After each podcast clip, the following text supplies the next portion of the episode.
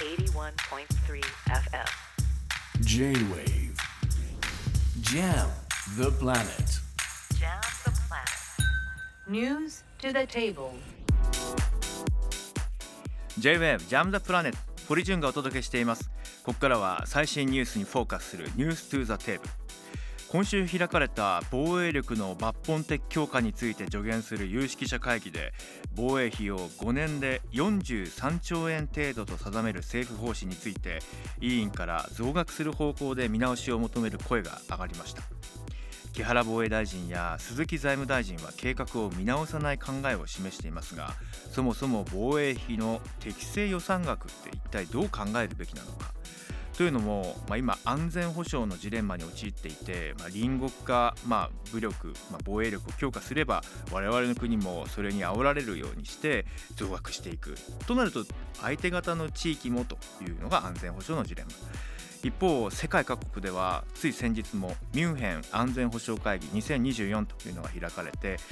注目すべきはタイトルがルーズルーズだったんですね。今世界はウィンウィンじゃないと。こうした戦争分断の時代に誰もが奪い合ってると。それでいいのかという会議でしたが最終的にその会は見つけられないまま閉会しました。さあこの件について今日は防衛ジャーナリストの半田茂さんと一緒に考えを深めていきます。半田さんこんばんは。こんばんは。よろしくお願いいたしますよろしくお願いします。まずあの国内の防衛費のまあお話を具体的に聞く前にもう本当に今世界で分断がまあ激しくそしてまあ暴力の応酬が続いていてこのまま世界は破滅してしまうのではないか歯止めがかけられない状況に途方に暮れそうになっています半田さんはどのような眼差しで世界をご覧になってますか？はい。えっ、とまずですね、あの力には力をというような形ですよね。はいあのまあロシアのウクライナ侵攻はまあ一方的な戦争でこれは誰も良くないとは思うんですが、えあーその後それをウクライナを支援するアメリカが今度はイスラエルのガザ地区への攻撃で、まあ、これを認めるような態度を取ってますよね。えはいまあ、つまり、えー力ずくで物事を解決することに対して、うんまあ、否定をしていかないというような流れというものがこう世界を覆っているような印象がありますね。おっしゃる通りですね。国際社会の主語は一体誰なんだ、まあ、そうした中日本がまあ平和国家として築き上げてきたこの70年以上の歴史今大きな転換点を迎えようとしています。まずは防衛費一つとっても様々な変化があります。5年で43兆円程度という政府方針。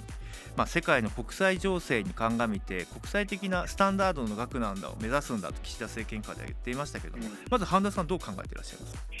えっとね、まずこれはまあびっくりですよね。あの一昨年の12月にまあ岸田首相がまあ閣議決定をしてで5年間で43兆円。はい、これ過去の5年間と比べると実に17兆円も多いんですね。うん。でさらにこのじゃあなんでこんなにえー増やさなきゃいけないかというと今までその我が国は日本は専守防衛でやってきたわけですけれども、え。まあ、これからはあの敵基地攻撃もやるんだと、うんまあ、つまり防御でやってきたにもかかわらずこれからは攻撃もやるということで、えーそのために必要なお金、えーというそういう意味合いなんですね。ですからこのそもそもじゃあ敵基地攻撃をやるということ自体が日本の憲法あるいは日本の安全保障政策として正しいのかと、まそこを本当はよく掘り下げた上で、えー決めていかなければいけなかった。だけどそこはスルーしてしまって、まあ、セットでついてきたあだから防衛費を倍増うんするんだと、まあ、そういう話にもこうなんとなくこう勢いでなってしまってるっていうことですよね。そうですね。敵基地攻撃能力と言われていたものも、まあ、いや反撃に対しての能力なんだ、はい。えーいわゆるこう武器輸出三原則。いやあれは防衛装備品なんだ。まあ、そういうふうにこう巧みに言葉も少しずつ変えながら激変緩和策というかあーうまくか世世論をこう抑えながら速やかに進めているなという印象を持っています。で一方であの日本国の変容でいうと OSA と言われるような、まあ、ODA の枠組みの外に、まあ、他国の軍を支援する、まあ、日本の、まあ、軍事的援助の枠組みが創設されていたりとかそそしてさらに先ほどの、まあ、防衛装備品の、まあ、海外に対しての輸出武器に対しての輸出に関しても緩和されるその根底には防衛産業の魅力化というのを今の政府が掲げていたりとかして、うん、そうした変容にまだ何かこう社会の方でじっくりと議論が進んでいるようには思えないんですよね。うん、半田さん、現場で取材されていらっしゃって、どんなことを感じられますか？あの全くその通りですよね。そのなんて言うんでしょう、あの次々に、えー、こう勇ましい安全保障政策や、あるいはあアメリカの武器の爆買いであったり、えー、まあ、43兆円に増えたことを機会として、えー、国内の防衛産業からあ長い射程のミサイルをどんどん開発して買ってあげるぞというようなことを進めてますよね。はいで本当はじゃあ、それってあの日本が安全になるのと、うん、あの日本があ強そうな態度を取れば、ええ、あ周辺国はみんなあおとなしくなるのと、むしろ、うん、まさに今、世界中で起きているような力には力の対抗軸っていうものを、え、日本が中心となってやろうとしてるんではないですかと、まあ、そういったところをそのまあ、読み間違えてるとしか思えないですよね。そうですね。ミュンヘン安全保障会議の中でもこういう表現が出てきましたね。世界がそうした権威主義なのか自由主義なのか、まあ、どちらのアライアンスなのかまるでこうガードレールを敷くようにして分断されているがと、うん、今まさに考えなくてはいけないのはガードレールを敷くことじゃないと。そうした考え方や立場経済力あらゆるものが違う人たちがどうやって共に豊かになれるのか共に安全でいられるのかということを知恵を出し合うべきなんだと掲げられていましたが現状はなかなかそれができていない。だからこそおそらく日本国がそうした国際社会に果たす役割っていうのがあるんじゃないかなと僕は思ってますけど、うん、半田さんどう何ができるのか日本は何をするべきだと思われますか、うん、あのー、まさしく堀さんおっしゃる通りでねあの日本はあの先の大戦の反省からまあ、新しい憲法を作ってその中でもやはり憲法9条という特徴のある世界のどの国にもないような憲法を持ってるわけですよね。はい、でそういった平和国家の精神というものをできる限りこう周辺国あるいはもう世界中に広げていく、ええ、それこそが日本がやるべきことだし求められている役割だと思いますね。うん